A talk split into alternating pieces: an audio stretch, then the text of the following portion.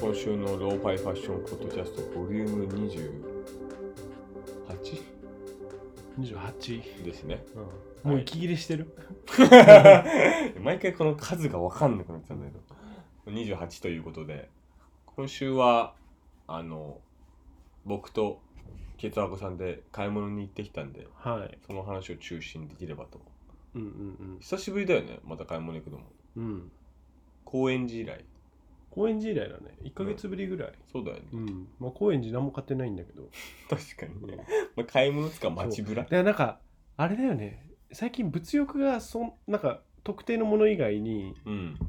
あんまこう広く物欲がなくてそうだね。だからその物欲を刺激するって意味でも今日行ってきたっていう感じだよね新しい。そうそう出会いがあるなんか欲しいもんあるからみたいうな、ん、そうだね。うんまあ一応それで今回銀座有楽町あたりをブラブラと そうね行ってきたんですけどなんかいいのあった最初どこ行ったっていう最初ムーレあそうだムーレ行ったイねそムーレすごかったねうムーレイすごいあの僕まあ僕もかっこいいなと思いましたけど、うんどっちかというと鉄アゴさんがねそうもうずムー、ーっとムーレムーレ行っててうん、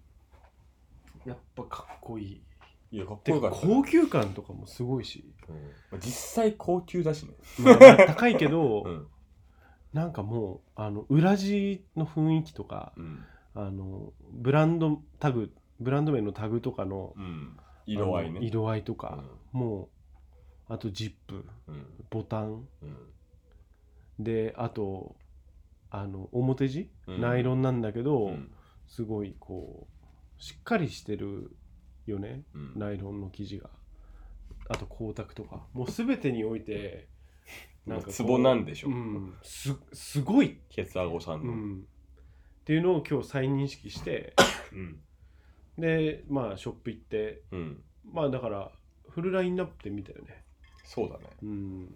あの僕もあのムーレイ自体試着もしたのも初めてで、うんあの直営店も初めて行ったんですけど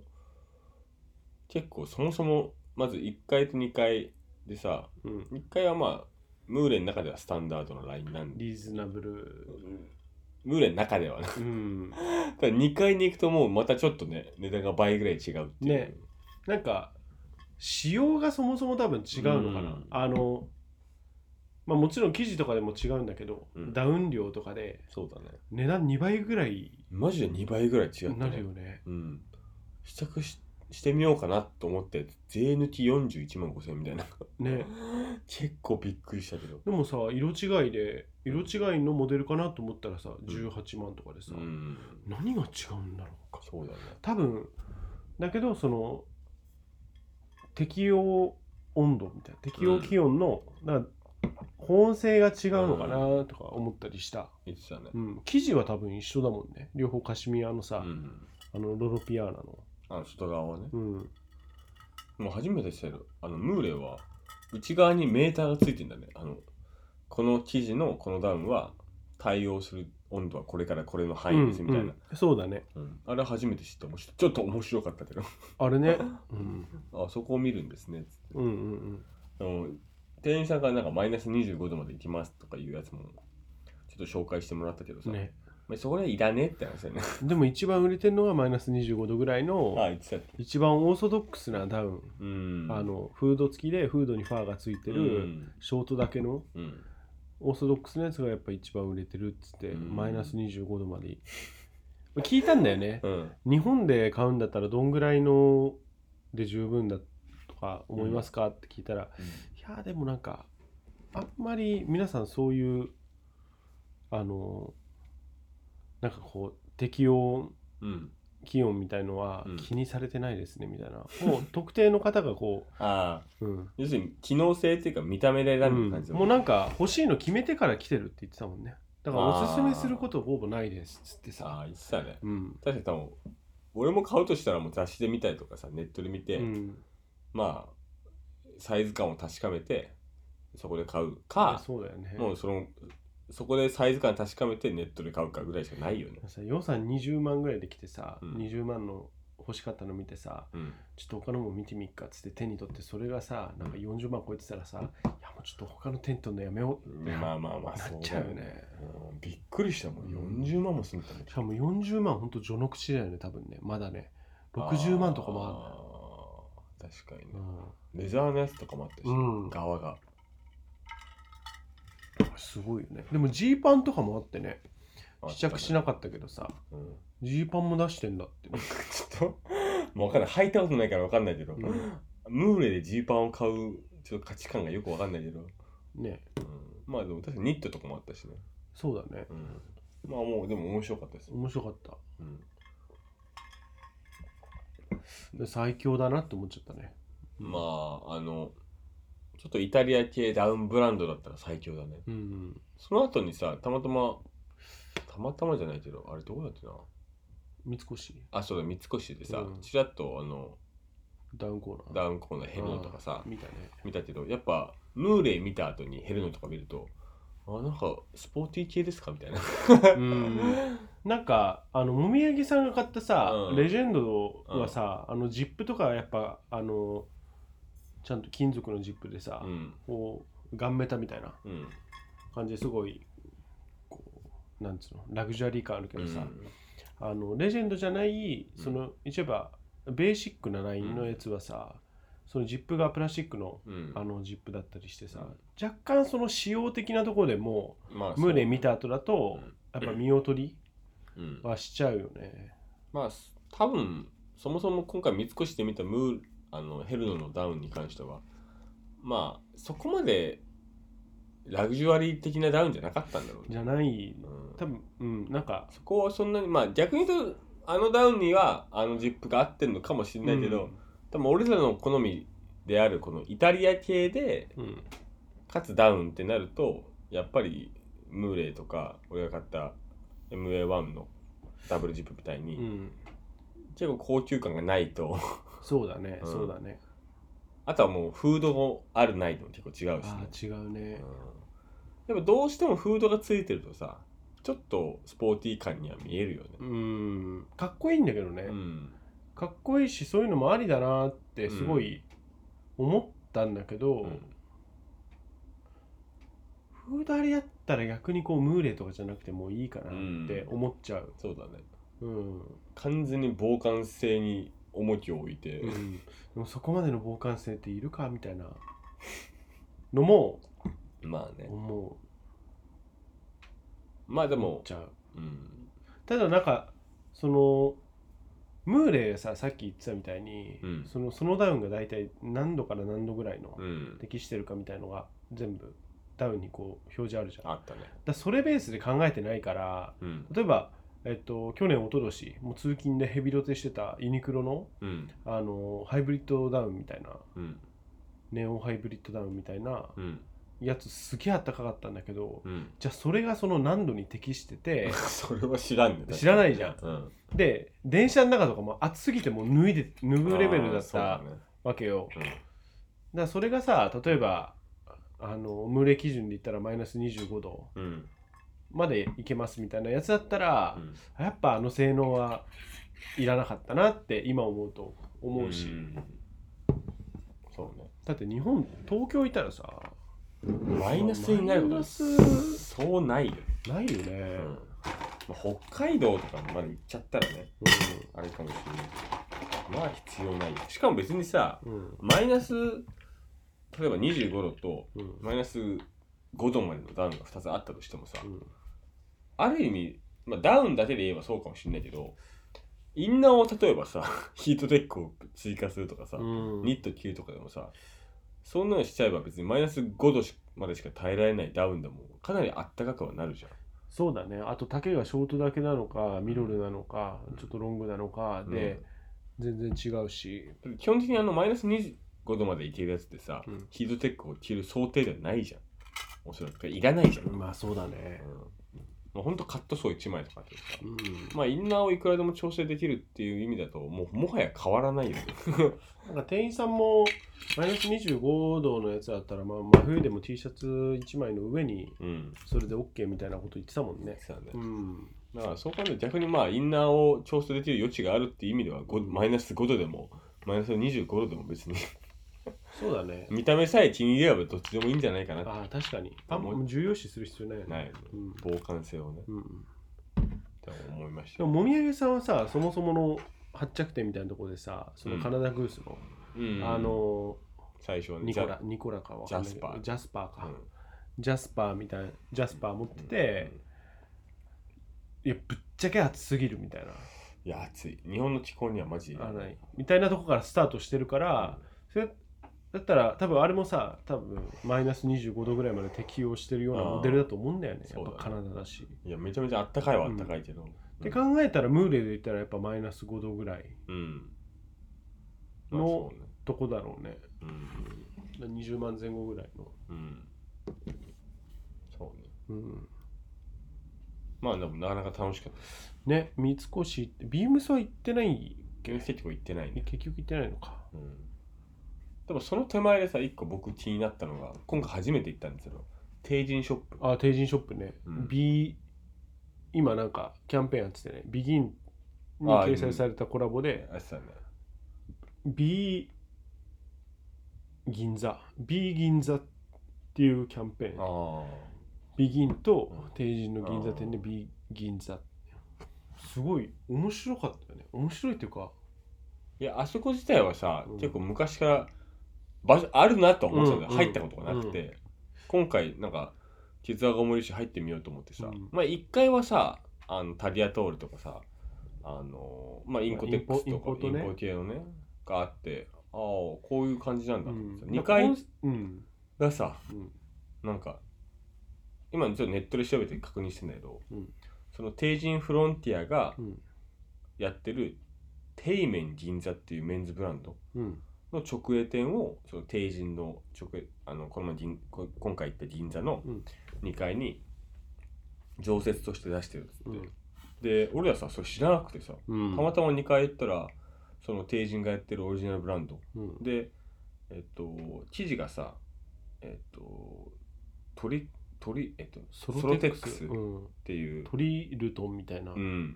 あのちょっと結構伸びるうん感じの合成繊維、うん帝人が開発してる俺それ自体は結構あの去年か一昨年かなんかにナノユニバースでそれを使ったセットアップみたいなのを見たことがあっああて結構店員さんも言ってたけどあの日本のセレクトショップではよく卸していてなんかパッカブルのセットアップそうみたいなそうのがそうそうそうそうあそうのーちょっと流行っ流行ったじゃん、まあ今も出てるもんねうん、家で洗えますみうたいな、んああいう感じの見たことあって、うんそれを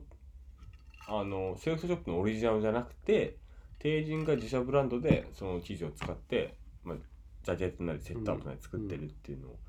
見てさかなりかっこいい、そうだねうんすごい良かったねう、うんんただやっぱさすがに家洗いはできねえっつってああいいたっすねでもシワがやっぱつきにくいっうてん言ってたねのなんか俺の浅い知識から言うとうんうーんやっぱ天然素材の方がうんシワがつきにくいとか戻りが早いとかっていう天然素材の方があだウール100%とかあでも俺試着したやつだと、うんあのネイビーの金ボタンのまあ普通のテーラードジャケットにブブレレザザーーに、まあ下同じ生地のうんパンツがあってパンツだけで2万円で、うんジャケットが5万円、うんまあ、ジャケットに関しては正直まあ別にシルエットは全然俺は嫌いじゃなかったけどあのーまあ5万円出して買わなくてもいいかなっていだうまあ正直言うと、そのセレクトショップがあの、まあ、オリジナルラインでソロテックスを使ってうん出してるものよりもちょっと高いよねまあ、質は全然あの今回提示がオリジナルでやってるやつの方がいいんだけどオリジナルであのセレクトショップでうん出してるやつよりかは、まあでも5万円ってのはちょちょっと悩んだけどただパンツに関してはすごい良かった俺よかはったシルエットもそうだし股上すごい浅めで、うんテーパードも効いててでちなみにさそのうん46を最初に試着しててさ、うんでその時は俺見たのようん見て、46ウエストとか入るんだけど、うんケツ周りうんと太もものとこがちょっとぴっちりしすぎてて、うんあのまあ、スーツセットアップとかで着るんだったら、うもう一個大きいのでもいいかなと思って、うん48試着してたじゃんしたでしてると着てるとこ俺見てないんだけあーどさどうだったいや48でも、うん全然ありだとは思う腰回りとかもちろんゆったりしてるし、ただお尻周りはそんなに変わんなかったかなあと思う本当にウエストは結構ゆったりだったなるほどね、うんまああとはもう好みだよね俺は結構もともとの服装的にあのボディコンシャスめが好きだからピッチリしてるねチリしてる方がね、うんただ強いて言うとあの生地の利点として結構伸びるからうんまあそこまで普通のスラウール100%のスラックスとかよりも窮屈感はなかったかなんかさ前すげえ伸びるっつってさな、うんああのインコ PT テックスの PT か、うん PT トラベラーねのトラベラうーん、あれはすごいめちゃめちゃ伸びてたじゃん、うんそんな動きしたら破れる人って動きしてもうん、めっちゃ伸びてたじゃん、うんだからあの屈伸運動うん、全然できるよねできてたじゃあん、のトラベラーはうね、んうんあれと比べてどうなの、あのねあのレベルほど伸縮性あはそさこすまがでにはないないあれはすごいああれは本当に縛りもなんないしでかつあれに関しては俺が買ったの46なんだけど、うんあの多分定人の46よりもちょっとウエストゆったりなんだよねーうんなるほどだからすごい俺俺の体で言うと着心地もすごいいいしあーベストなんだねそうそうそううんしかもあれ普通に俺家で洗ってるしね洗濯機、あーそっかうん全然洗えるうんもう本当にすごい洗っていいのか分かんないけど、うん俺が洗ってる感じと全然洗っいけてるなあのアイロンかければ全然何も気にならないし、うんまあただ強いて言うとやっぱり定人のオリジナルよりも値段がちょっと上がるから3万円台になってくる、パンツでねうん一、本でねそうだからそれをがどっちかだよねうん質は絶対その PT のトラベラーの方がいいけどうん1本の値段で言うと定人の2万円ってのは、まあ、悪くはないなとは思ったなるほどねうんまあ、長い目で見ればトラベラー買っちゃってもいいし、なんか定人のやつはうん割とちょっとこうカジュアルめに着るセットアップかなと思そっうだた、ね軽い雰囲気の素材だし、うんあの裏裏地が入ってないからさ、まあい一応なんかこう生地の雰囲気で、うん秋冬春夏はあるけども、まあ、裏地入ってないからそうまあオールシーズそうンねいけるじゃいけますよみたいな、うんとは言いつつもね言いつつねうんあと重衣料にさうん、重衣料も結構あったじゃん、あったね、うん、あのあのダッフルとかダッさフルとかねで俺が意外だったのはああいう系のさまあある意味定人ってさ、うん昔からあるような繊維メーカーでさね敵じゃないてななんつってたのねん CM でさ、うん敵じゃない帝人ってさ女の子がさそんなことやってたえ違うのかな知らないあなんか CM やってそうだけど敵じゃない帝人ってああまあまあ知らないいや俺あれで意外だったのはさあのあれがあったよねダブルのコートロングのうんあの同じ生地でねそうスセットアップと同じ生地でダブルまでやってんだよねそうそうそうそうだからダブルのロングコートとパンツの生地が同じっていうのがさ、本気出したら4ピースだよねあそうだねベストもうんね、ベスト入れて、パンツベストジャケットとロングコート、うんだからロングコートと同じ生地のセットアップって俺あんま見たことなくてさないねうんなんかいやちょっとさすがに年齢的にね、うんもう30でそのセットアップはちょっと難しいかなと思ってコレクション感出ちゃういよやねそうそう、うんと思ったけどそもそもあのコート自体もすっごいかっこよかったよねかっこよかったね、うんでえっとコートはすげえ安く感じた、ジャケットが5万で、パンツが2万でしょ、うでん同じ生地着て、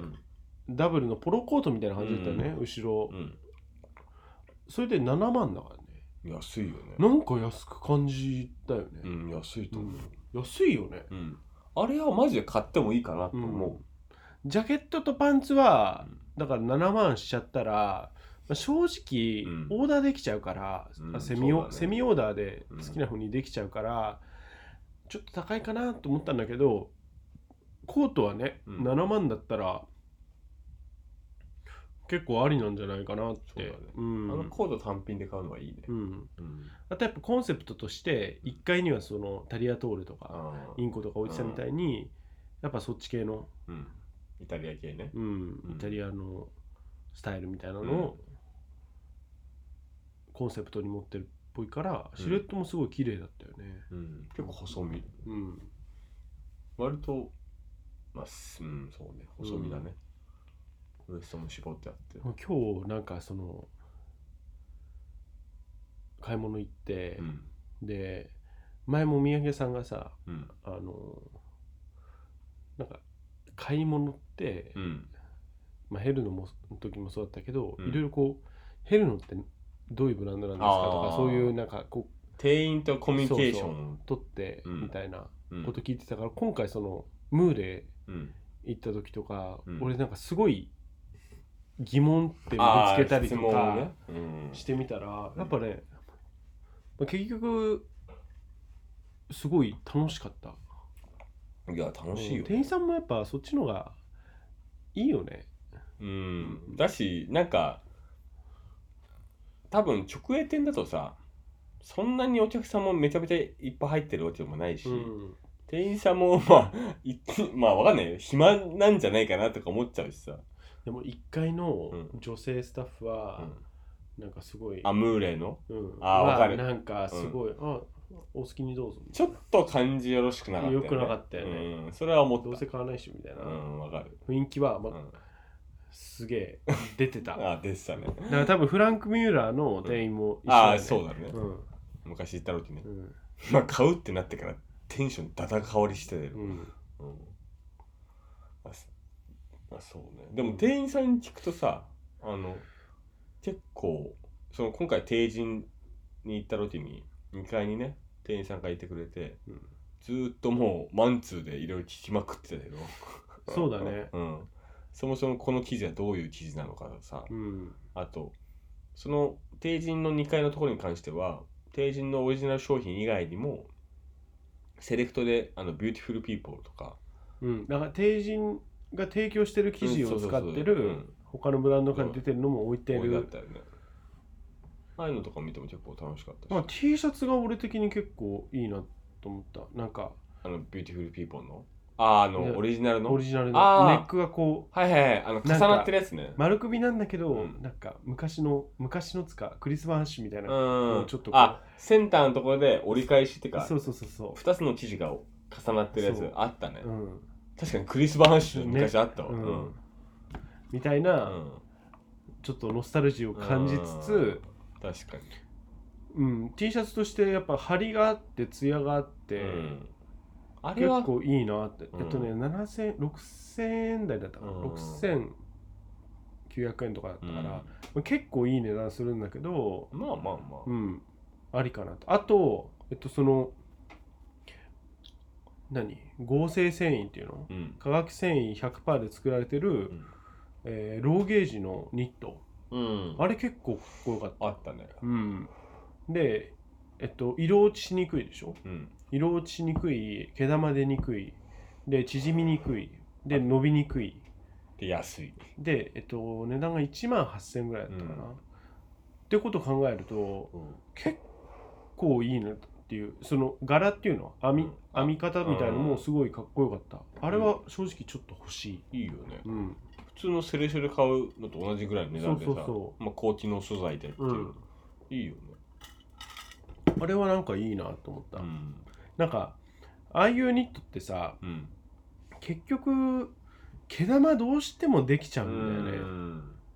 本来本来とそかうだねウール100%とかだとうんこまどんなめにあにいいのので毛も玉取り切で取ったりとかしないでさ、うんあ袖んとことかさ、うんちょっと目立つけどってこと考えたらあとあの冷やせとかさ色あせしちゃうじゃんっあてこと考えたらあの1万8000円のーうん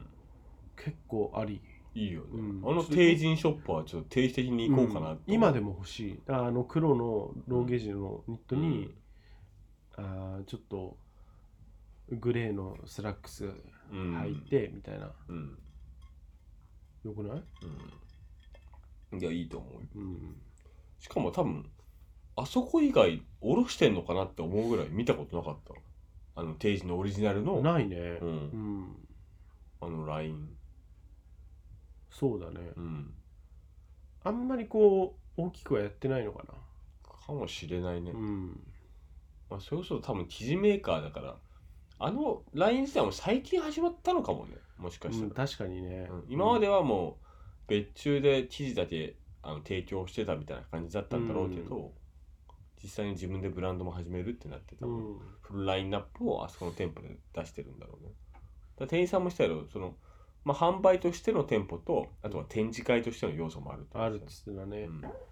ら結構あのーオリジナルだけどスポーティーな感じで攻めてるのもあったよああったねねなんか Y3 みたいなちょっとうんモードかけあるったスねポーツみたいな雰囲気の、うんねかっこよかったけどかっこよかったよねうんまあ、ちょっと今後そこはうん、定期的に見に行こうかと、そうだねうんテイジン結構気に俺は今日買い物行った中だとムーレはもうもちろんなんだけどうんあのーローゲージのニットうん、、はすごい気になって るすげえハマってんな、うん、あれはちょっと欲しいなって思ったうん、そうだねうんまあちょっと後でまたもしかしたらオンラインショップとかもねあるかもしれないし、うんまあでも今回銀座買い物行ったんですけどメインはここからですよねそう 話したい話とするとなんか3連休中日で、で、久しぶりに丸1日時間空いてたんだよね、うんお互い。うんで、なんか、何するっつって、ただ買い物行くだけでもつまんねえなっつってうん、買うかもわかんないし。うんで、なんかやってみようっつって、体験型のね、うんで、もみあげさん探してくれてうん、行ったのが、まあ、あのー顔の毛穴吸引とか、えーあとリフトアップとかマッサージ、うんあと頭もねやってくれるっていうお店で言うと、EBCC 銀座っていうあのまあ女性男性問わずエステをやってるうんお店で、今回ホットペッパーで予約したのが男のリフトアップ毛穴大洗浄顔筋リンパストレスリリースケア80分料金9900円っちょっと見せてていうのを今回体験してきたんあですけどそうこ、れは、えっと、ちなみに、えー新規限定でうんなんであの2回目以降はこれこのメニューは使えないんだけどだから体験メニューみたいな感じだよねうんで料金が、えー9900円うんで80分9900円でねうん正直先にネタバレするとかなり良かったよねかなり良かったっうんていうのもこれ9900円なんだけど、うんまあ、話聞いたら本来4万分ぐらいうんそうのだねサービスを、えー9万9000円でうん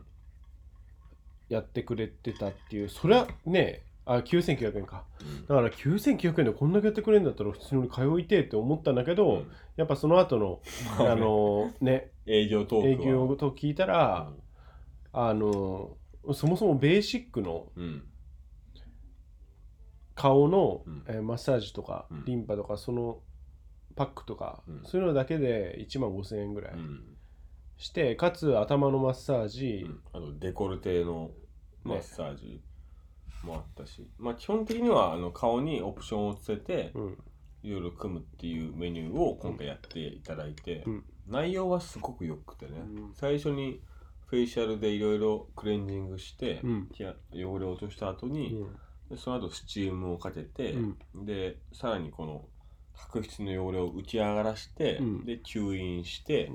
汚れを取ってでパックその後してねパックしてね引き締めパックしてでその後化粧水とかヒアルロン酸入れてるうんあのスプレーみたいなのを顔全体にかけていただいて、うんで染み込ませて、うんでそこからあの首とかデコルテ周りのマッサージに行って、うんであとちょっと筋膜リリースじゃないけど凝ってるところをほあぐしてもらう顔のね顔の筋肉ほぐしてくれるマッサージあとリンパ流してくれて、うん俺的にそれがすごい良かった、まあ気持ちいいし実際ちょっと顔のね輪郭もなんか変わった気するようね。ん、変わった気するなんかすすごい動かしやすくなったとういうかこうん豊かになった気がする、うん正直今あのケツアオさん目の前に座ってるけどうん、なんかいつもよりも目がでかくなった気するいやもん。本当うん、本当に、うん、そうそうそうう。いんやそりゃあんだけね80分って結構長いしさしかもあの結構エステの80分とかでさ行ったりするとなんかマッサージ自体はするんだけど、うん80分のうちのマッサージは40分ぐらいで、うんあとの40分ぐらいはなんかあのホットタオル当ててるだけとかさ、うん極端な話ね、うんスチーマー当ててるだけとか、うんだけど今回行った EBCC うんに関しては基本的にずっとこう、何かしら絶え間なくねやってたよねうん最後10分15分ぐらい、うんえーあれななんか寝れる時間あったよねあれ何だったの いやあれは寝れるあ寝れる時間だったの俺らが寝ちゃったなってじゃなくて、毛穴引き締めてたのかうん、かな、ちな、うんょっと寝かせるみたいな時間あったのかうん、でも5時半開始だったんだけどアンケートとか回答してて、な、うん実際に数日が始まったの6時スタートで結そ局終わったのが8時ぐらいだったもんだねからトータル2時間半ぐらいはいたよね、うんでもあのさっきもケツアゴさん言ってたけど結局初回価格でうん1万円ぐらいで、うんトータルで通うとその、まあ、パックに入ってる施術を全部してもらうと多分1回5万円ぐらいかかるっうんていう話だったけど、うん今回その全部施術が終わった後うに、んここのパックの説明をしてくれて、うん顔立てで12回コースでもし契約していただければこれぐらいですっていう値段を見たら、そんな高いなとは思わなかったよね。そうだねあれさ12回って俺聞きそびれたんだけどさ、例えば一月に1回うん、行かないといけないのか、それとも12回だったら2月に1遍行ってなのかあれはね、えっと、12回コースだしうん、かつ起点が12、ああの1年分しかない。あ本当けしあのさ化粧水がさ、専用のもんを用意するっつってうん言ってたじゃん。キープみたいな感じで行ってた、そのキープがそもそも1年分しかないから、なるほどうねんだから実質イコールもそのパック自体も1年分しかうん、使えない。うん、なるほどねうんで、えっと、顔を、まあ、すごい大別すると顔頭うん肩うんやってく、マッサージやってくれたわけじゃん、で顔だけだとえっと施術料込みで、うんえ1回あたり1万5000円しないぐらいそうだね。うんうんで、まあ、それは、えっと、12, ヶ月12ヶ月パックで、うんえー12回パックか、で買った時にえー1万5000円ぐらいになる、うんでえっと他にうん俺経験したことがなくて、あ他のエステがとかそう相場感とか、うんあとはその、まあ、技術うんとかあとその後の仕上がりとか、だから他の比比較することができないんだけど、うんでも、まあ、今コロナであんま外出することもなくなって出費が結構以前に比べたら少なくなったうんということも踏まえるとうん月1万5,000円うんこう自分のこうブラッシュアップみたいな、うんブラッシュアップブラッシュしてないけど、まあ定期的に溜まった汚れを落とすっていうう、ん、ねでプロにこう状態とか見てもらってうんカウンセリングも受けて、うんで月1万5,000円だったら、もう結構ありなんじゃねえかなと思っいや思うよてね今前向きに割とね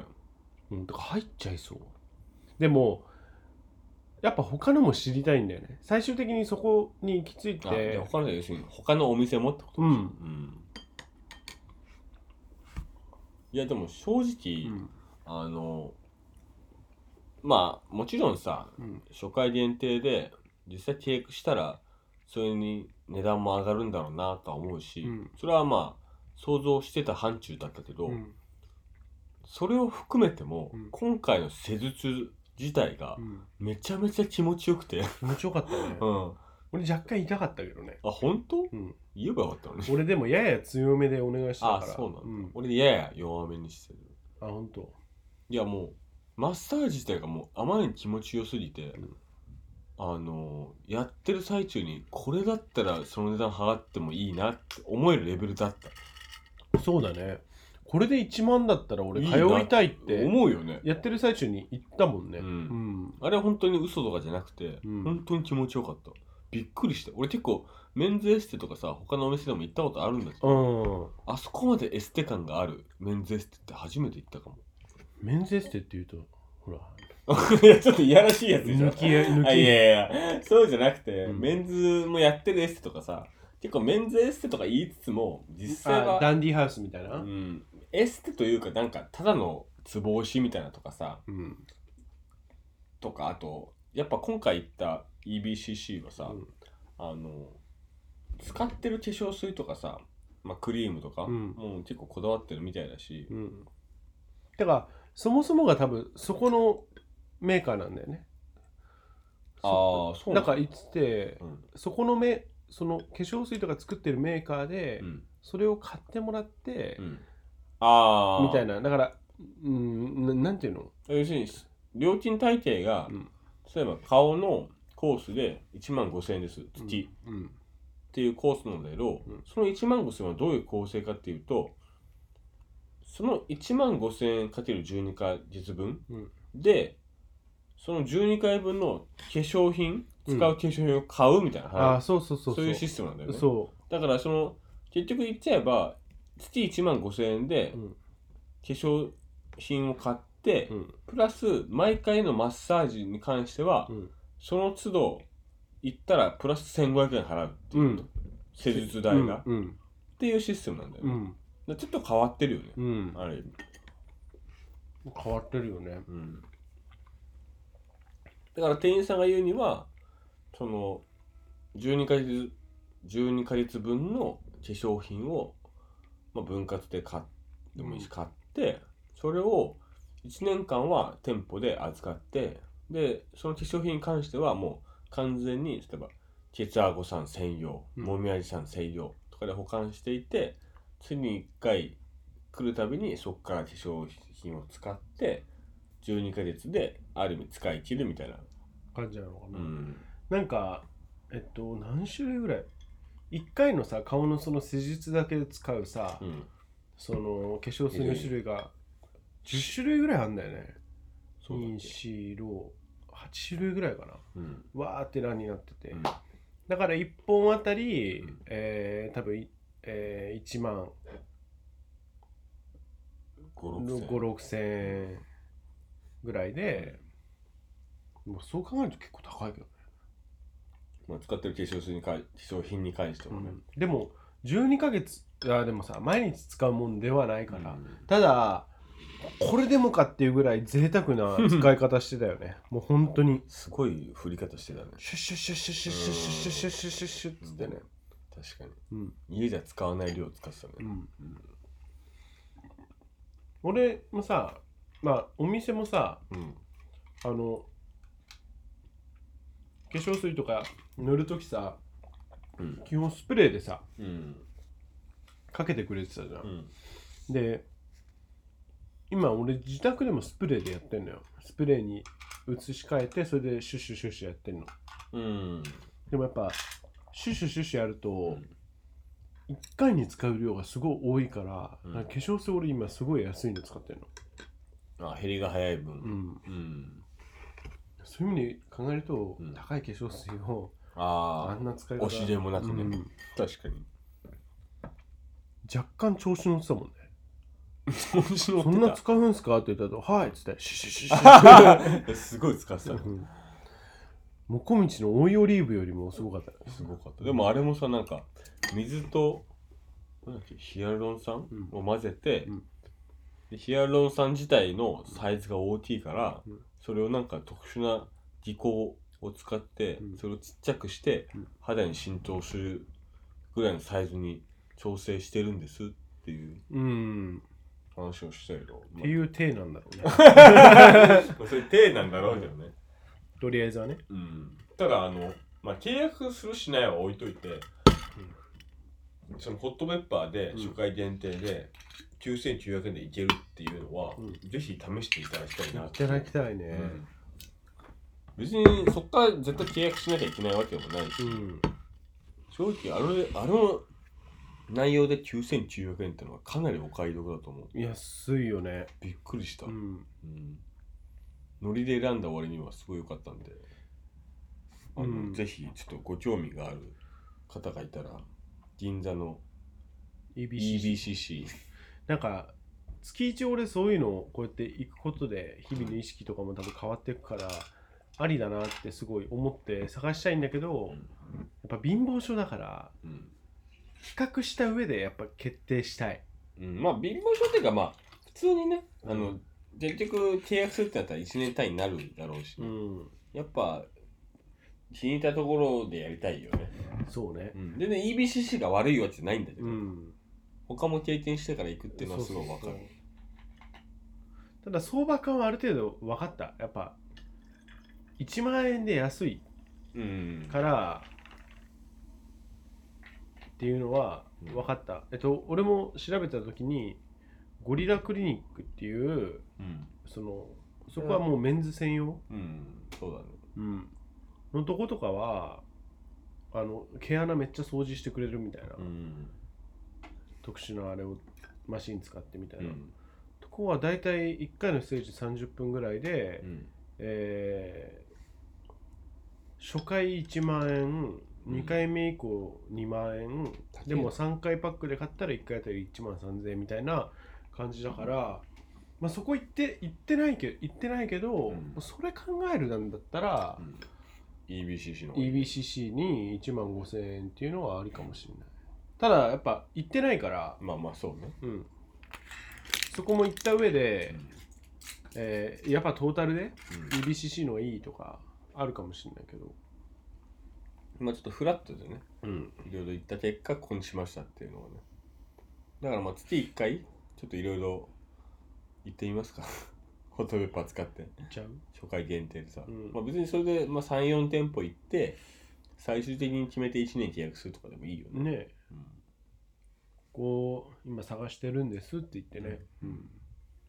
でも女の子とかはさ結構そういう使い方でしてると人多いんじゃない女の子でもさうん月一でこういうの行く人これあんまりいないと思うんだよね正直、いやいやいやだって女の子とかさうんうん脱毛とかでもさあ初回限定とかをいろいろ回りまくって脱毛してる子とかいたよ合コンで、マジうん、しかも結構さパイが多いじゃん女性の場合は、ああなるほどねサロンの数自体うが、んうんだから結構いろいろ初回限定で回ってもいくらでも回りきてるんじゃないなるほどねメンズエステ自体がやっぱどうしてもちょっと少ないからさ、うん難しいけど、まあ、探せばまあ全然あるだろうしでもなんかメンズエステでさいろいろ回ってたらさ、ういよいよなとこたどり着きそうだよね どうよえなんかあの店員コスプレしてるとかさいやいややいやべえミスターみたいないやいや あのエロの方ってうことんなんかもう予約サイトがホットペッパービューティーじゃなくいやいてやいやいやいやエロはさすがにわかるだろわかるかうん、場所がそもそもさこう出勤情報とか出 てくるあの 目隠してるってさそうそうそう左 手で、まあ待機中みたいな、それはさすがにまあ言ってもいいけどな うん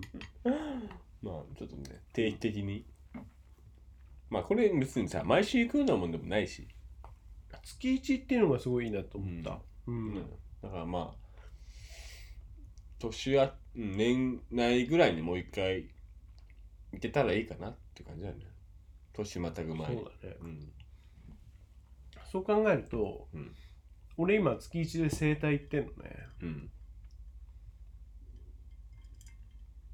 月一で整体行っててうんプラス月1で散髪髪切りにああ行ってますっうんて考えると、うんいやそういう類だよね月1あだからメンテナンスだよ、うねん本当にでそこに1万5000円プラスされるうんって考えると、まあ、トータルで2万5000円ぐらいがこう自分のうん維持費、まあ、うんジムとか行ったらプラスまた7000円とかなるんだろうけどうんそういうあれでこう光熱費みたいな感じでさうん生活のコストみたいな、てかまあ固定費うんうんっていう考え方で行った時にその1万5000円をうん許容できるかどうかっていういやまあ俺は別にいいかなとは思うけどね俺もねいいなと思ったんだよね、うんうん、こと今月さうんあのなんかちょっとかつてないぐらいうん今年入って、うんこの今収録してるのが21日じゃんうんで一昨日ぐらいの時点で今年入ってマックスカードの請求が低か低かったのああそうなんだ本当にうん家賃込みで10万中盤ぐらいだからほああぼ使ってないみたいな、うんで支払い全部カード一本化してるでしょうんじゃあその間その例えば今月自分で節約してるかって言ったらうん節約してるっていう意識が全くなくてうんなんなら外食も外食とかウーバーとかも頼むしうんっていう段階で普通に洋服とかうんあんま買わなければうん普通に暮らしてるならそんだけになるんだっつって、まあまあうまあん、でかつ物欲も最近こうなんか化け物じゃなくてこ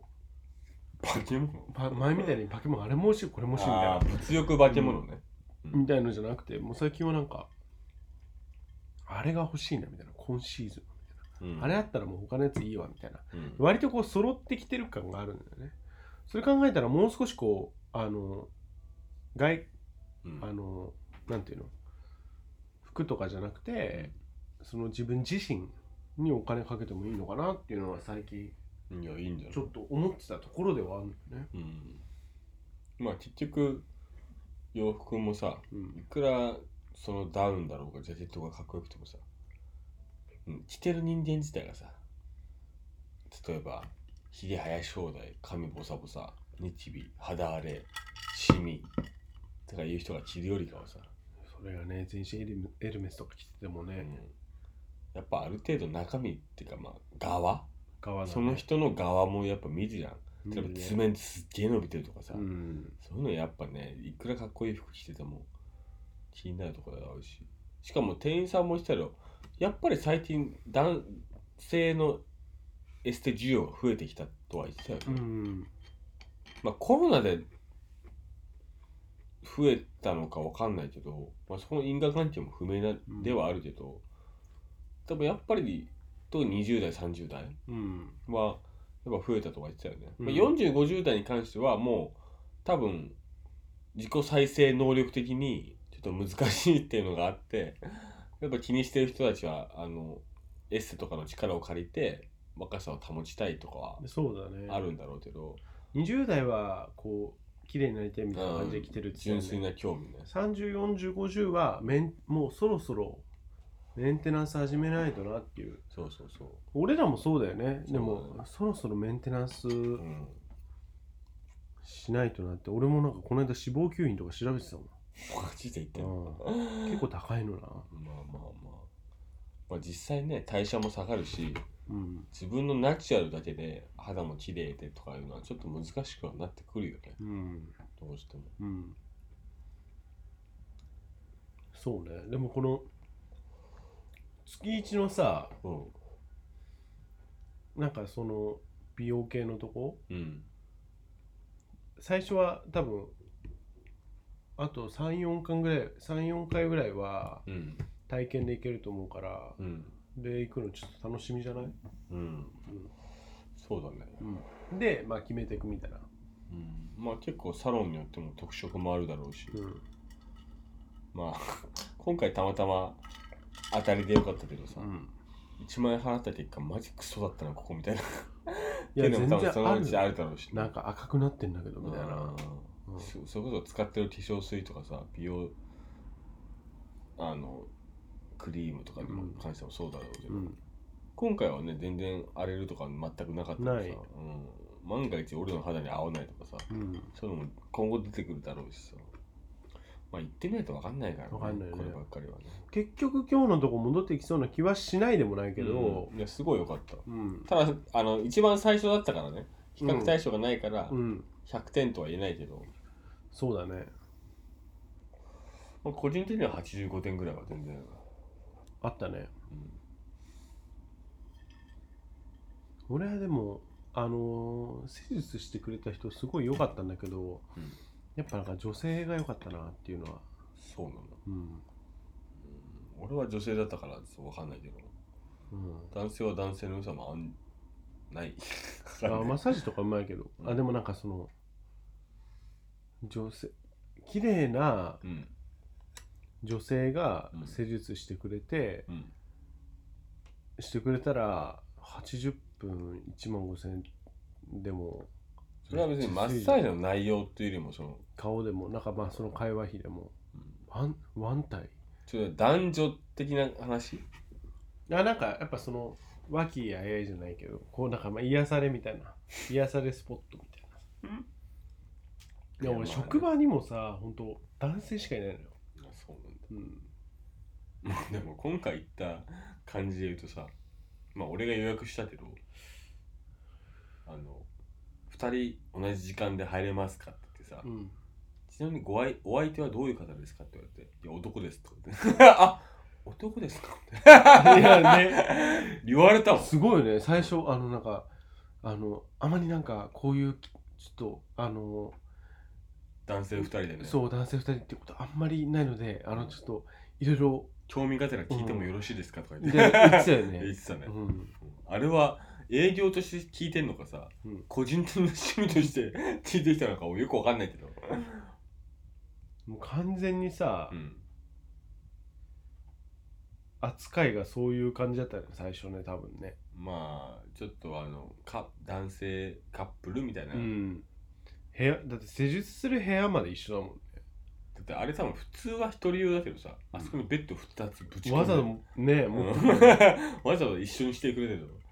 別に俺は別でよかったんだよねちなみに会話一回もしなかったもんね だって施術中、ああそうだね、うん、お互いうんお互いそのエステティシャンの人と喋ってるみたい全然別の部屋でね、な、よかったけど、うんうんまあ、あっちはあっちで気を使っていただいたんだろうなとは思うけうん、どいやでもすごい楽しかったんで、なんかエステはこう継続してうんうん月1ぐらいで探しつつ他のもさなんかちょっと行ってみたくない美容関係ってこと例えば、えっと、頭皮だけだったら頭皮だけとかもう専門のとこあーその顔もやヘるしッ、ドスパじゃな専く門てもみたいなそのあるね、うん、そういうとことかあとは、まあ、眉カットもそうだし、あとは、あのーマッサージ室が、まあ、骨盤矯正みたいあなとこーもあるし、まあ、探せばいくらでもあるよね。うんまあまあまあ、まあ、トータルその、広い意味で美容関連っていうんであれば、うんもう月に1回ぐらいぜひ、僕も好きなんで、ありだねうんうんあり。まあ、正直、一番で言うと僕はあのヘッドスパがいいかな。ヘッドスパねうんえちなみに今日行ったところに行くとしたらヘッドスパで行く顔で行くあのね最初ヘッドがいいかなと思ってうんな、んでかっていうと今回やってもらったヘッドのコースがさ、うん基本的にはその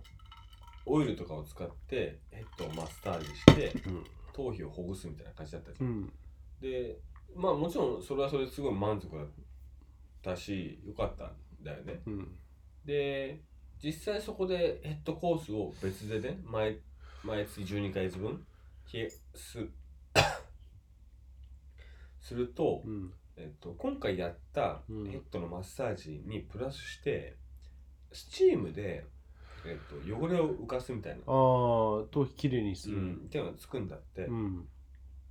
で最初それ聞いて「あそれ良さそうですね」って言ったんだけど、うん実際どういう感じなんですかって聞いたら、うんあの顔に当てるスチームがあるじゃはいはいはいはんい蒸気が出てる、うんうんちょっとあったかいやつうんあれの頭版みたいなのがあるんだってああああ頭全部取り囲んでうんスチームが出るうんでそれをした後うにん、まあ、汚れを浮かしてって、うん洗って、うんで今回顔に使っていただいた化うん粧水をそのまま頭にも使うみたいうなん感じでやるんだって、うんでそれ聞いてあまあそれもいいかなとはちょっと思いつつも、うんまあそれでいくらするそれで1万2000円かなってのいう、うんただ顔その一方さあの今回やってもらった顔のさうんあのスチーム当てて、うん化粧水やって、うんあの毛穴とかの汚れを吸引してもらって、うんあれが多分1万4000円うんぐらいじゃん、っうんてなったらまあ顔でもいいかなとは思う確かにねヘッドスパはさうん正直美容室でさオプションでヘッドスパつければ2そうそ3うそう千円でさうん結構さすがに1万いくらまでかかんないじゃんうんまあ、スチームやって、その化粧水やってまでなると確かにすごいなと思うけど、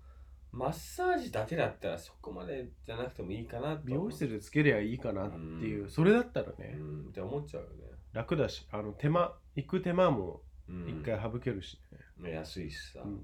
俺は完全にもう顔のケアいやで顔は考えてたうんうん顔はすごいいいなと、うんうん一番外れがないというか、うんまあ、自然とやっぱ一回したとさ汚れも溜まってくるし、そうだねうん顔の凝りも出てくるしさ、うん俺は結構その目頭が凝ってるとかさあと目頭が凝ってるせいであの目頭の動きが悪くなってその分、おでこの筋肉がまた使っちゃっておでこの筋肉が疲れてますでまた凝りますそうなるとその上になると頭皮がまた頑張ってうんで頑張った結果それがまた頭皮硬くなっちゃって、うん頭の血行が悪くなっちゃってみたいなそういう悪循環出てくるんですよ、だからまあ顔の最初マッサージをしてほぐしてあげて顔もおでこも頭皮も柔らかくしましょうみたいな、すごいいいよねうんのおでことさあとリンパまあ全体的にその老廃物をうんこう流してくれうるん結構痛いマッサージ、まあちょっと痛い俺ちょっと痛かったんだけど、うんやってくれたけどやっぱなんかこうおでことか触り心地が全然違ううんつるっとしてるよねつるっとした、うん、まあ本当に表面のそのまあちょっとした赤だったりとかね、うん毛穴の汚れだったりとか本当に取れてんだろうなとは思うね、まあ結論めっちゃ良かったんでまあ次回以降もねうんえー月1ぐらいでうんこういう体験のわ話できたら、そうで結局どれにするのかみたいなとこまでねうんあのまあ、今月のエステみたいな感じでコーナー化してもいいぐらいで、ねうん、最悪最悪じゃなくてすごいねあれだったら記事作って比較記事とか ねそうだねうん、あの文章に起こしてもいい、うん、まあ、ちょっとまた今後も続けていきましょうはいはい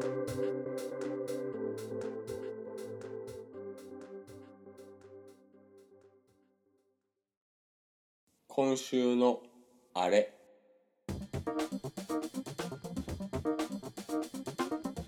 今週のあれということではいどうしましょうじゃあ僕から行くかはい恒例通りそうですうんじゃあ哲郎さんえっとちょっとあれだな経緯からうん、話そううん、そっからね今日今収録してるのが日曜日でうんで金曜日にうん結構深酒したんだよねうん結構深酒してうんでちょっと記憶飛び飛びうんで結構飲んだのようんでえーまあ土曜一日寝てで土曜の夜からまた飲みに行ってで朝帰ってきたんだよね、うん朝っていうか昼帰ってきたんだけどどんよだ酔っけ飲んだ払ってそうんうで昼帰ってきてうんでまあ宅配ボックスチェックしてうんそしたらなんか荷物と届いててさうんでそしたらまさかの金曜日酔っ払ってるうちにうん楽天でムーレイのダウンを注文してましたっていうああムーレイ買っちゃいましたっていううん いやいやいやそうそのさて実実物見せていただいたり買ったのはムーレイの、えーモーリスうん、 KM っていうナイロンのモデルうん、でそうでん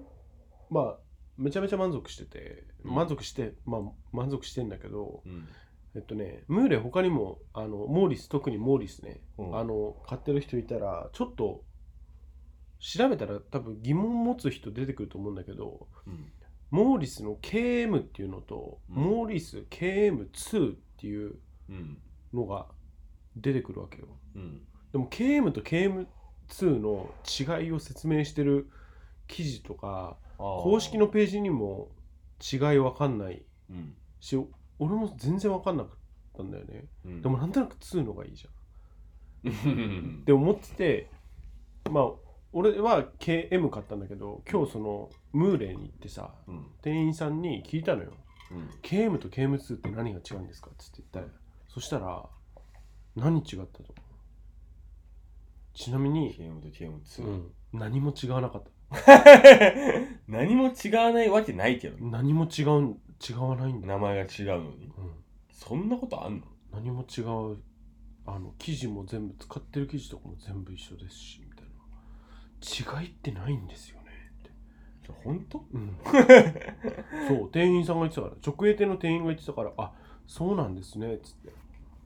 なんでなんで名前違うの逆にね謎だよねそれは作った時代とかもあんのかなどうなんだろうでも俺一応2020年新作っていうあれで買ったけどあそうなねんだうんわけわかんない新作もクソもなさそうだけど毎年変わんないもんねもうもしかしたらなんか細部でちょっと、まあ、マイナーチェンジはね、うんあるかもしんないけどへうんえそうなんだそ面白いねううん面白いって言っちゃあれでもまあちょっともうだいぶうん高かったんで今年のコートはもういいかなっていう感じかなそれはダウンコートそれとも普通にあもうトータルでコート多分全部外12秒出自体がうんあんまりしないかなと思ってて、うんで他にも欲しいコートってあるのよやっぱイーボのあーあのロ言ンいグ出コせばートとか、うんあのずっと欲しいなと思ってるのもあるんだけど、うんまあ、今年な年末から来年の含めて冬冬に来てあの外出する頻度とか考えるとうんもうムーレこれ1着だけでもまあそううね大丈夫なんじゃないかなと思っちゃっててうんそれとあと去年から持ってるコートとかうん使えばだからもう今年の冬は、いらないよねうん、獣医療は買わないしうんいやあなた相当買ってるよダウンに関してもそうだけそどうださね、うん重移動はうもういらないとん、も思うういらないね、うんあとちょっとインナーをちょこちょこ買ったりとかさうん、でもインナーってさ安いじゃうんんユニクロでいいしって思っちゃってるし俺うんうん、だからいいんじゃないそこら辺をちょっとちょこちょこ買い足せばうん、でもかっこよかったねあのムーレの今回買ったやつうんやっぱ全全然使うもうムーレ見ちゃうとダメだね、まあそうねうん、ムーレ見ちゃうとうんも他が見劣りするう、うん、しちゃったうんまあ俺でも唯一俺と鉄箱で違うのは、うん僕はどちらかというとファーはなくてもいいかなって思う派なんうんうんだよねなるほどねうんまあ別に取り外しできるし外しても絶対かっこいいなって思うデザインだったから、うんいいかなとは思うんだけど、うんあのそもそもファーがないかつちょっとダブルみたいな仕様のうんダウンもいいなって、あああのねショートだけのやつだよね、そうそうそうんそうそうかっこいいよねうん、今日ムーレの直営店で試着したけどうんダブルはいいなただピー正クドラペルみたいなやつ、うねん、ただ今回ムーレでたまたま着たやつに関しては、まあ、ダブルで見た目かっこいいんだけどちょっとダウンの量自体が多すぎてあれ多分高い高かったじゃん、うん40万40万ぐらいしたねじゃんだかうん、らちょっとダウン量多いやつなんじゃない、マイナス25度うんタイプじゃない、もうちょっと嫉妬して欲しかったなっていうのが正直なところだうね、んあのダウンに関しては、ううんん、そうだねまあちょっとどんぐらい持つかわかんないけどうん自分としてはやっぱ10年ぐらい着るぐらいの気持ちで今回ねうん買ってうんでいろいろリサーチもしてやっぱ高かったからうんうんまあ良かったかな、いやはいはい、じゃあ今週のあれは僕はこれ以いい上ですかうんじゃあ僕は今週はあの本をいろいろ読んでるんですけどうんあのたまたま読んだ本でうん「週末は田舎る週末は田舎暮らし」ってい酔っう払ってるんですか ちょっと口回んなくなっちゃって恥ずかしい「週末は田舎暮らし」馬場みおりさんっていう方が書いてる本なんですけどこれなんでこの本を買ったかというと、うんちょっと最近ですね、うんもう知り合いとうん地方の戸建ての一軒家を中古のねうん買ってうんちょっと大人大人の大人男子のうん隠れ家みたいなのを作 作るの楽しそうだねって話を確かたにまたましてて、楽しそううんでその友達は結構サーフィンが好きで、うん海側がいいっつって、うんえーとまあ、理想は鎌倉湘南茅ヶ崎うんとかあとはまあ房総の方うんとかで探してる一環で実際その中古の戸建てをそういう地方に買った人の生活ってどういう感じなんだうろうっていう、んまあ、実際多分僕らが買うとすると、まあ、そこに定住するわけではないし、まあ、ある意味別荘みたいな形でうん使おうとは思ってるんだけどまあ実際住んでる人どうなのかなと思っていろいろ本を探してたらうん今回のこの「週末は田舎暮らし」っていう本に出会って、うんでこれどういう本かというと、この馬場美織さんっていう方は、うんえっと結婚もしていて、うんお子さんも3人いらっしゃってう、んであのもともと都内に生まれも都内で、うん仕事も都内で、うん家も都内うんでお子さんが生まれて、で長男の方がうんなんか虫とか自然が好きだったらしいんだよね、うんで例えば家の近くで虫を見捨ててトカリはし都内でねうんしてたんだけどやっぱりどうしても都内だと虫もそこまでいないし、そうだねこのクワガタ見たいうんこういう虫が見たいとかなってもやっぱ見せてあげられないのが寂しいみたいなうんでもともとこの人自体もあの実家も都内で生まれもずっと都内で、うん田舎暮らしってもの自体をしたことがなかったとうんでそういうのもあって地方に家を借りて週末だけうん例えば金曜の夜からその地方に行ってで土日を過ごして帰ってくるみたいな生活に楽しそね、ううんあの家庭菜園とかさいいねうんどうなんだろうって言って実際に始められたみたいなんだうよんねうんでこの人は房総半島のえっ、と壺がね何壺さもうめちゃめちゃ広い要するに家以外にも、えっと田んぼもあって、うん近くには川もなお流れてて、はいうる家の裏になんか山みたいなのもあってとか、っていうところで実際生活を始めてみてうんこういういいことがありましたとかで最初はお子さんが多分長男の方しかいなかったみたいだけど、うんそこから、えっと下が2人うん3人目も生まれてで金曜日に毎週まあ大体行ければ毎週、まあ、行けない時は各週とかで行って、うんあのあっちでいろいろ家庭菜園を始めてみたりとか、でそもそも引っ越した引っ越したね買った物件っていうのが結構千葉の房総の中でもかなり田舎の方だったらしくて、うんなんとか村みたいな。はいはいはいでやっぱりそういうとこだとさその本にも書いてあるんだけどやっぱり小さい子供がいる家庭もそもそもなかなか珍しい、うん基本的には高齢者の方々がずっとそこに住んでいて、うんまあ、農家やってたりとか、うん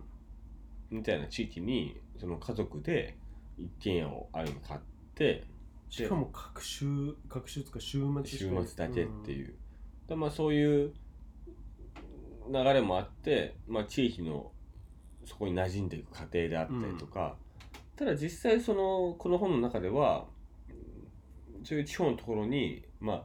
ちょっとある意味イレギュラーな形で週末だけ行くっていう過程ではあるけど、うんやっぱりあっちからすると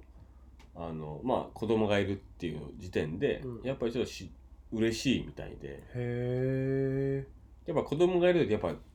雰囲気も明るくなったりもするじゃん。そうだよねうん、で基本的にはまああのなんだろうそん皆なさんは優しい排他的な人もそこまでいないうんみたいだし、うんでそもそもその物件自体うが、んあのずーっと100年以上続くようなその土地に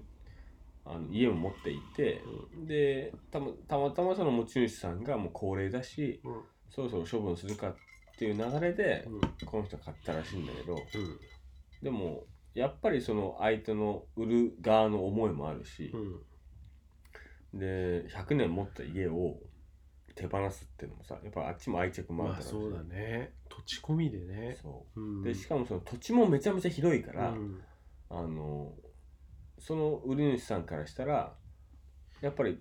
売るだけじゃなくてちゃんと世話もしてくれる人に売りたいと維要するに持してね維持してうん草刈りとかも定期にしてくれて、うんでやっぱり近隣の方にも迷惑もかかるじゃん、うん草が生え放題とかだとさ、うんそういうのもちゃんとしてくれる人に売りたいってなってででこの主人公の方は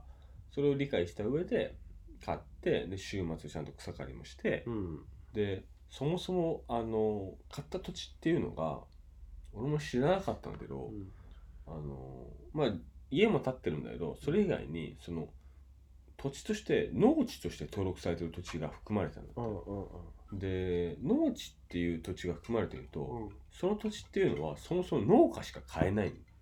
はいはいはいだから一般人はは買えないんだって本当はねうんだからそれを手に入れようとするとその農家としての登録を得ないといけないんだよへえ法律的にうん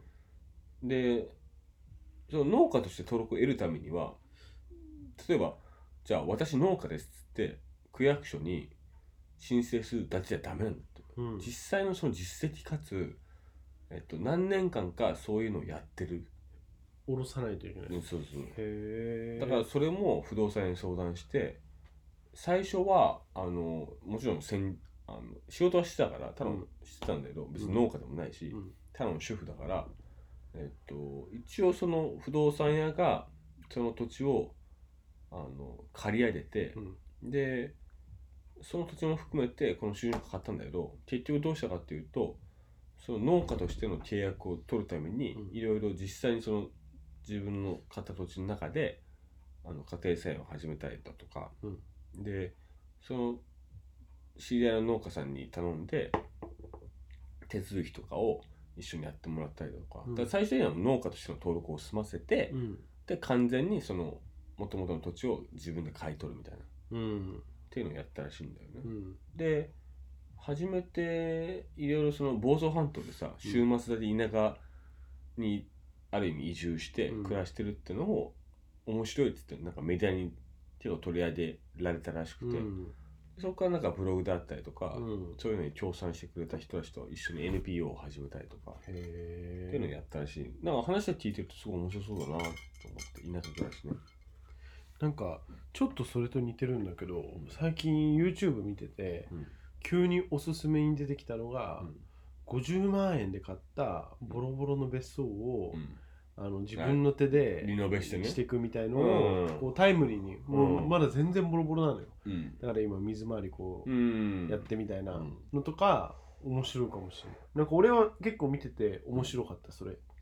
あ自分でチャンネル登録した、うんいや結構いや俺もねそのそれこそ築40年50年みたいな一戸建て買ってうんリノベするみたいな YouTube 結構見ててうん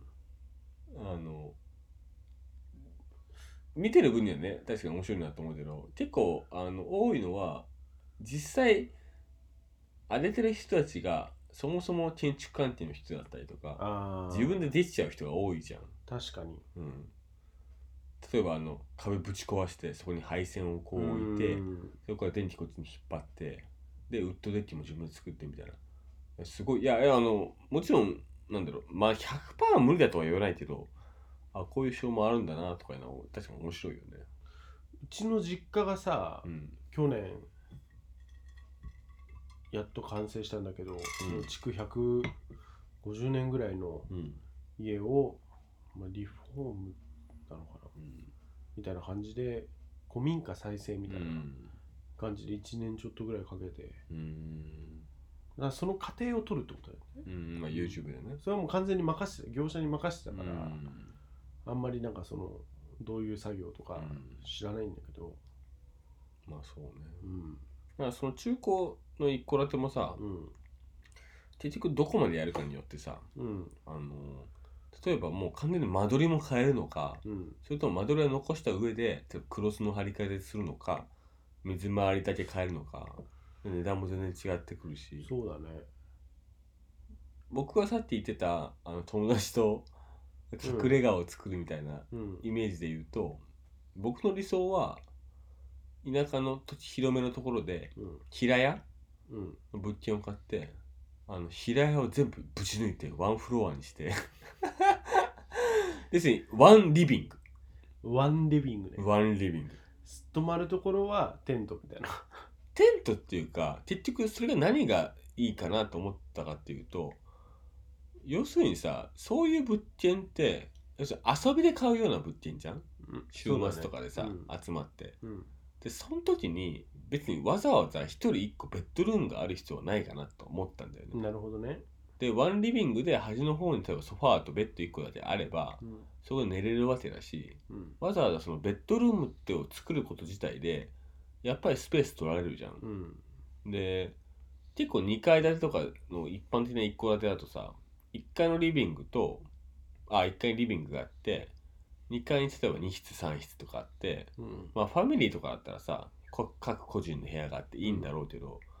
俺らみたいなちょっと遊びで使いたいとかになるとさっきも言ったけど別に一人一部屋ある必要はないん確かにだよね。でもめちゃめちゃでかいリビングで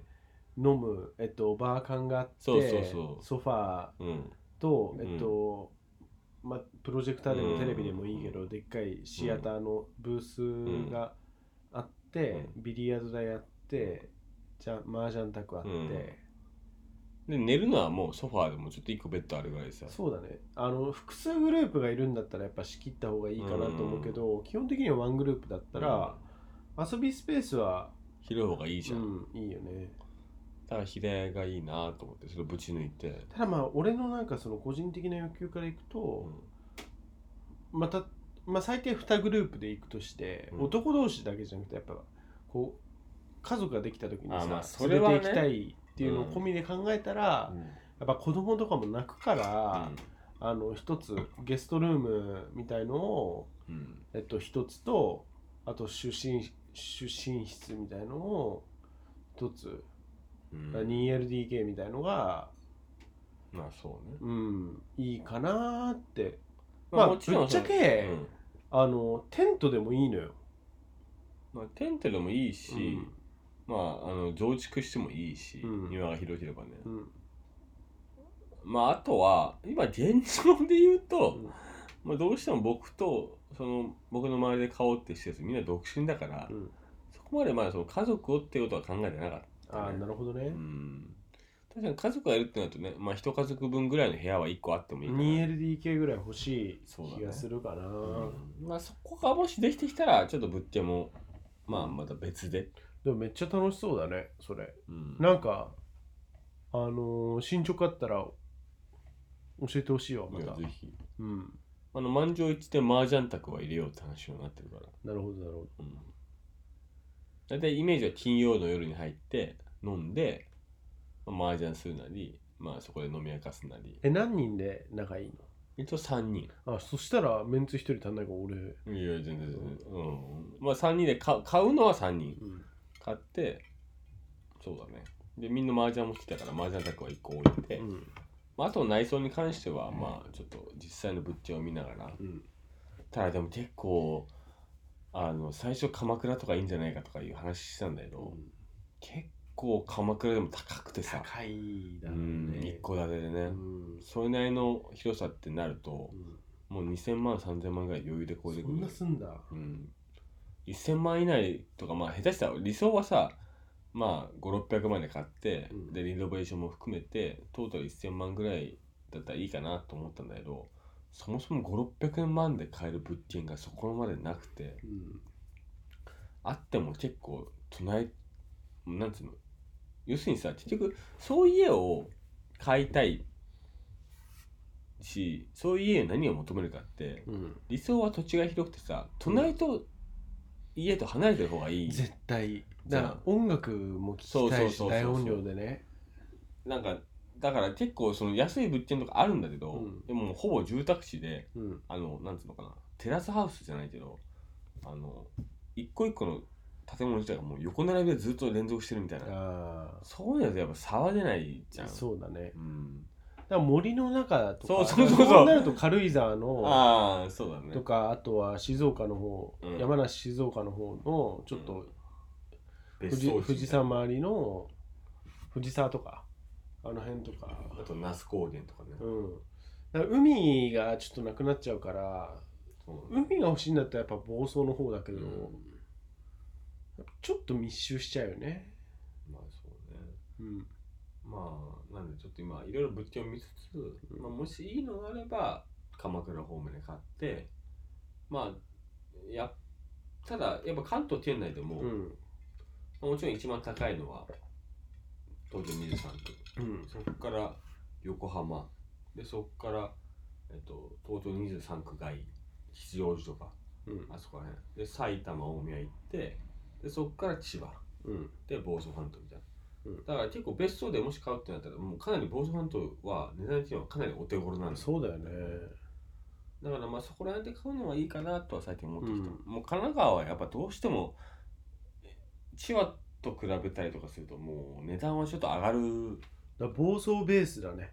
世田谷ベースじゃなああそうだねいよくないなんか各種がさうん車とかもさうん置いて置いてさなんあかあちょっとそうこだねうなんか趣味の車みたいなうんでいいね二人乗りとかうさんで暴走のあの海辺をさうんわーってこう走ってみたいなああいいね飛ばし放題でね、みたいな意外とまあ値段上がるけどプライベートビーチ付きみたいなのもあったりするんだよね、マジうん、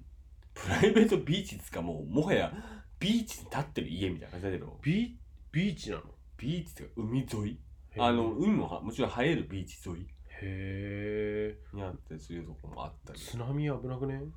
まあそう地震地震来たら終わりだろうけだどって来たよね銚子とか停電とか大変だったしそうだねうんまあそう考え出したらまあ結構あれだけどまあそうね俺はなんか海沿いの丘のだから横須賀とかさうんこう海沿いの丘に立ってて、でベランダベランダっていうかベランダはめっちゃ広めの、うんこうウッドデッキみたいなみたいなうん、バーベキューも本当に広いみウッドデッキみたいなうん感じで、丘の上だったらやっぱそうなっちゃうじゃん、うん、そうだねみたいな感じでこう海の海の方の夜の海みたいなのがこう見えるみたいなで海の音が若干聞こえるみたいそれな高いっ す高い、それ高いっす多分ねわかんないけうど、んうん高いっすそれね理想、うん理想はねうんわかるよその徒歩距離じゃなくていいのよ海が海がねう、うんんと確かに距離じゃなくてもだって海なんてさ行くの日中じゃんやっぱサーフィンとかうんだったら朝とか、うん車でぶってうん行けばさ、まうんあ、湘南とか行くと近くに家の人たちがこうさサーフボード持ってこあうー住宅街の方行っててわかるけどあーこの辺住んでたらすげえな思うけどうんまあ正直うん使うのも週末ぐらいだし、うんそれだったらねうん朝、サーフィンするぐらいだったらねうん車出せるしまあっていうのを最近考えててち ょっいや楽しそう 招待してほしいといやぜひぜうひん買ったらまたここでも報告しますんで、はいはい、じゃあ今週のあれはこのぐらいではいということで、えーボリューム28、うんえーまあちょっと買い物行ってきましたっていうのとあとまあ僕ムーレイ買いましたで、えーちょっと遊び場のね大人のね隠れ家、大人の秘密基地みたいのをうんまあ考えてますよっていうのが、もみあげさんねまあ、いろいろ話しましたけど、でもこの28回でさちょっと成長したよね成長っていうかなんかこうあれだよねなんか例えばうんこれで言ったらうん、 10万円ぐらいの意思決定がちょっと軽くなってきちゃったみたいな、そう酒の力を借りたそうそうそうみまたあいにねなってきちゃったみたいなとこあるうし、んもっと言えばうんもみあげさんは数百万の秘密基地みたいいのやをまあそれはまあねうん確かに、みたいなうん、買ってもいいかなと思ったね、みたいな感じに今なってきてるわけなってる確かにそれはなってるまあでもやっぱり独身ってのがでかいんじゃない、だからもうもうちょっとこう会が進んでいくとうん、今もだんだんそうなってるけどこうライフスタイルみたいな感じになってきてるよねあこのポッドキャストがそうそうそああまあそうかもね、ううんでもやっぱ30代まあ30代ってもう30じゃん俺らうん30代ってまだ30代前半だからやっぱりなんだろう20代の頃よりも将来を考えて行動するみたいな感じになってきてるよねああ結局自分がどうしたいのかさ、うん結婚してアットホームな庭付き一戸建てで住みたいとかさうんなのか俺みたいに結婚願望はないけど、うんその代わりに友達と遊べるような秘密基地が欲しくてうんそこにお金使うのは特にあのなんだろう後悔はないっていうかさうんそこに300万400万かかろうがうん別に結婚するわけでもないし、うん急にお金がいるわけでもないしうんそこで300万400万使ったお金で友達との遊びの時間が増えるとかさうんそこでみんな集まってとかいうそういうプライスレスレスなものがあるんだったらうんそっちの方が俺は全然いいって俺は最近思っちゃう、なるほどねうんまあ、これでもどうしても人それぞれ考え方が違うからさ、うんそんな金の使って意味わかんないドブに捨てるのはもんじゃんって言われたらそうかもしんないしこればっかりはねもう個人の価値観だかだらだんだんこうローファイファッションからローファイライフみたいなそうだね感じにローファイサーティーズライフスタイルみたいなそううんまあ僕と血圧も違うしね結局うん言うなれば血圧はどっちかというと結婚俺は結婚したいなって思ってるから、だからまあそこはそこでまた違うから面白いっちゃ面白いけどうんまあなんで、まあ、今後もこういう感じでそうだね、うんということでまあ次回もノリでねそうだねうんまた来週もうそろそろ30回目なんで確かにタイミング的には雑誌会雑誌会の可能性が高いかな来週はまあそうだねうんただあのテーマは未定ということでお願いしますはいはい、 じゃあ今日もありがとうございましたお疲れ様ですお疲れ様です